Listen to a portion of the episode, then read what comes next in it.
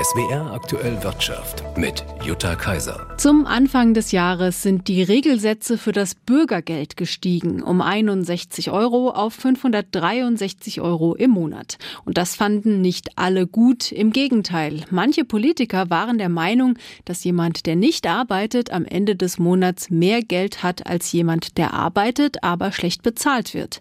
Diese Aussage hat das Münchner IFO-Institut jetzt überprüft und darüber spreche ich mit Andreas Peich. Eichel. Hallo. Hallo, Frau Kaiser.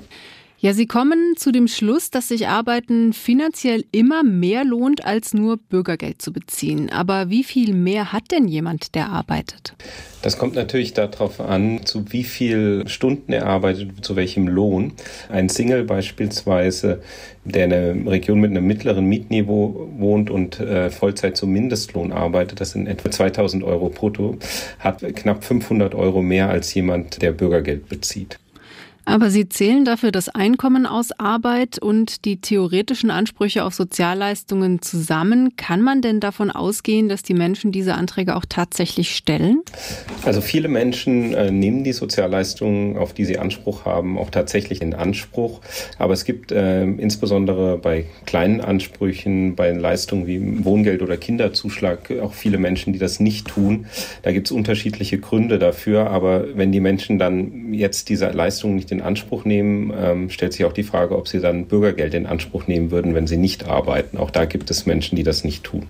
Können Sie denn einschätzen, wie groß der Anteil derer ist, die da irgendwelche Hemmungen haben oder mit den Anträgen nicht klarkommen oder was immer dann die Gründe sind?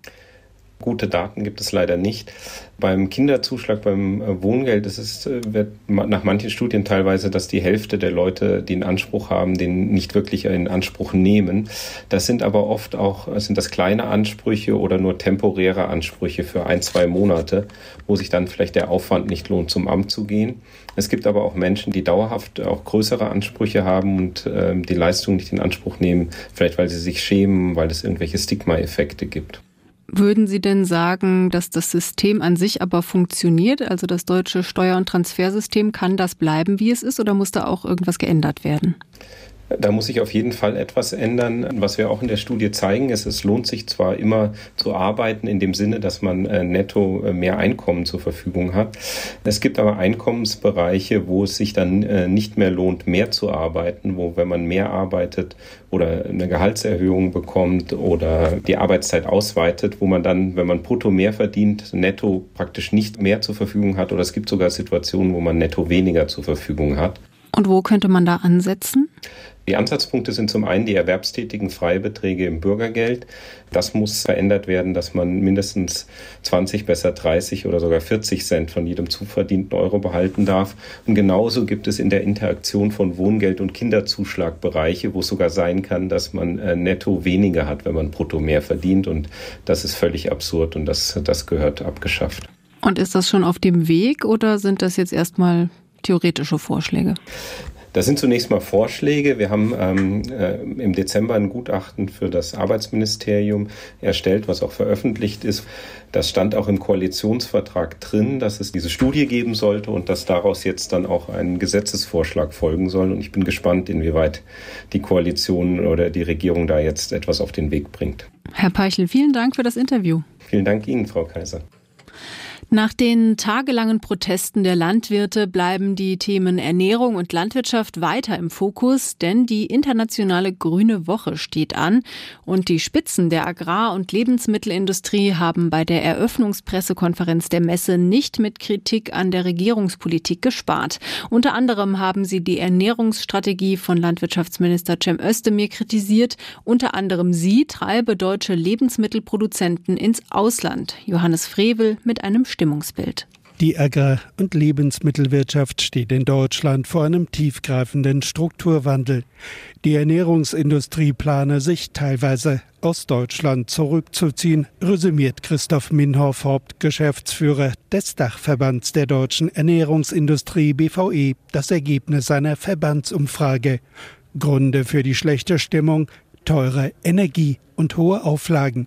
Deutschland werde als Wirtschaftsstandort rapide unattraktiver. Diese Einschätzung hat gravierende Folgen. Nur mehr 10 Prozent planen, ihre Investitionen in Deutschland auszubauen. 43 Prozent wollen sie dagegen reduzieren.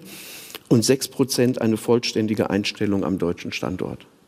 Das Geld wird künftig im Ausland investiert. 35 Prozent der befragten Unternehmen planen, ihre Investitionen in den kommenden zwei bis drei Jahren im Ausland zu tätigen. Und die Inlandsinvestitionen gehen in Rationalisierung und nicht in Kapazitätsausweitung. Am Donnerstag könnte sich im Bundestag entscheiden, ob es bei einer geplanten Steuererhöhung für Agrardiesel für Landmaschinen bleibt. Bauernverbandspräsident Joachim Ruckwied wird deutlich. Der Spielball liegt im Moment bei der Politik bei der Bundesregierung, bei den Fraktionen im Bundestag. Und ich sage eins in aller Deutlichkeit, sollte diese Erhöhung der Steuern nicht zurückgenommen werden, dann werden weitere Maßnahmen folgen, dann werden die Bauern und Bäuerinnen wieder auf die Straße zurückkehren, um ihrem berechtigten Anliegen Gehör zu verschaffen. Donnerstag also möglicherweise eine Richtungsentscheidung im Bundestag. Bleibt es bei der geplanten Steuererhöhung für Agrardiesel, dann könnten die Traktoren sehr schnell zum Auftakt der Grünen Woche in Berlin schon am Freitag wieder rollen. Der Unmut unter Landwirten sei so groß wie seit Jahrzehnten nicht mehr, betont Ruckwied. Bleibe es bei der Steueranhebung, werde er zu weiteren Protesten aufrufen. Das Thema Agrardiesel muss gelöst werden. Wenn das gelöst ist, können wir weitere Themen besprechen. Vorher nicht. Mit einer Rücknahme dieser einseitigen Belastung der deutschen Landwirtschaft äh, könnte man die Träger von der Straße bringen. Protestaktionen auf der Grünen Woche plant der Bauernverband nicht. Besucher können ab Freitag auf dem Messegelände in Berlin zehn Tage lang also wieder ein reichhaltiges Lebensmittelangebot erwerten. Johannes Frevel, Berlin. Umweltfreundlich, biologisch abbaubar, klimaneutral. Solche Werbeaussagen hat wahrscheinlich jeder schon mal auf einer Verpackung gesehen.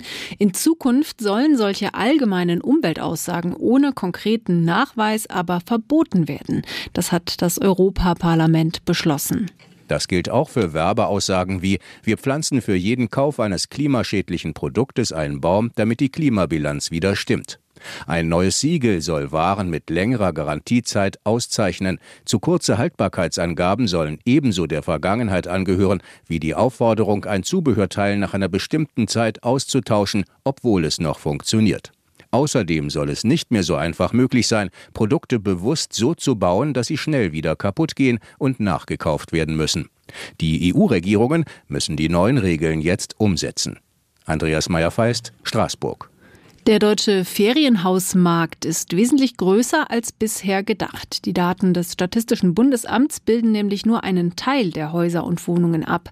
Woran das liegt, zeigt eine neue Analyse des Marktforschungsunternehmens Statista im Auftrag des Deutschen Ferienhausverbands. Laut der Studie gibt es in Deutschland mehr als 555.000 Ferienhäuser und Wohnungen. Das sind fast fünfeinhalb Mal so viele wie in der offiziellen Statistik angegeben. Der Unterschied kommt laut dem Ferienhausverband Verband dadurch zustande, dass das Statistische Bundesamt nur Beherbergungsbetriebe mit mehr als zehn Betten erfasst. Gut 80 Prozent der Ferienunterkünfte würden jedoch von privaten Gastgebern angeboten, die weniger Betten haben und in der offiziellen Statistik nicht auftauchen. Die meisten Ferienunterkünfte gibt es laut der Studie in Mecklenburg-Vorpommern, Schleswig-Holstein und Bayern. Baden-Württemberg steht auf Platz 5. Insgesamt liege der Umsatz bei den Ferienhausvermietungen bei gut 7 Milliarden Euro pro Jahr. Tamara Land, SWR Wirtschaftsredaktion. Beim Autozulieferer ZF in Friedrichshafen haben mehrere tausend Beschäftigte gegen den erwarteten Stellenabbau protestiert. Der Gesamtbetriebsrat von ZF geht davon aus, dass in den kommenden Jahren mindestens 12.000 Arbeitsplätze wegfallen werden. Das Unternehmen wollte zu der Zahl nichts sagen. ZF ist einer der größten Autozulieferer mit mehr als 50.000 Mitarbeitenden allein in Deutschland. Und an der Frankfurter Börse war der deutsche Aktienindex DAX heute den ganzen Tag deutlich im Minus. In den USA versuchen Notenbanker mit ihrer Zinspolitik die nach wie vor hohe Inflation im Land in den Griff zu bekommen ohne dabei die konjunkturelle Entwicklung abzuwirken. Das ist eine Gratwanderung. Immerhin, die neuesten Konjunkturdaten deuten auf eine verhältnismäßig robuste Verfassung der US-Wirtschaft hin. Ende vergangenen Jahres ist die Industrieproduktion in den USA leicht gestiegen. Einzelhändler haben ihren Umsatz kräftiger steigern können als erwartet. Und dennoch, Herausforderungen bleiben. Claudia Behle, ARD Finanzredaktion, Frankfurt. Und der Schlussstand des DAX 16.432 Punkte. Das entspricht einem Minus von 0,8 Prozent.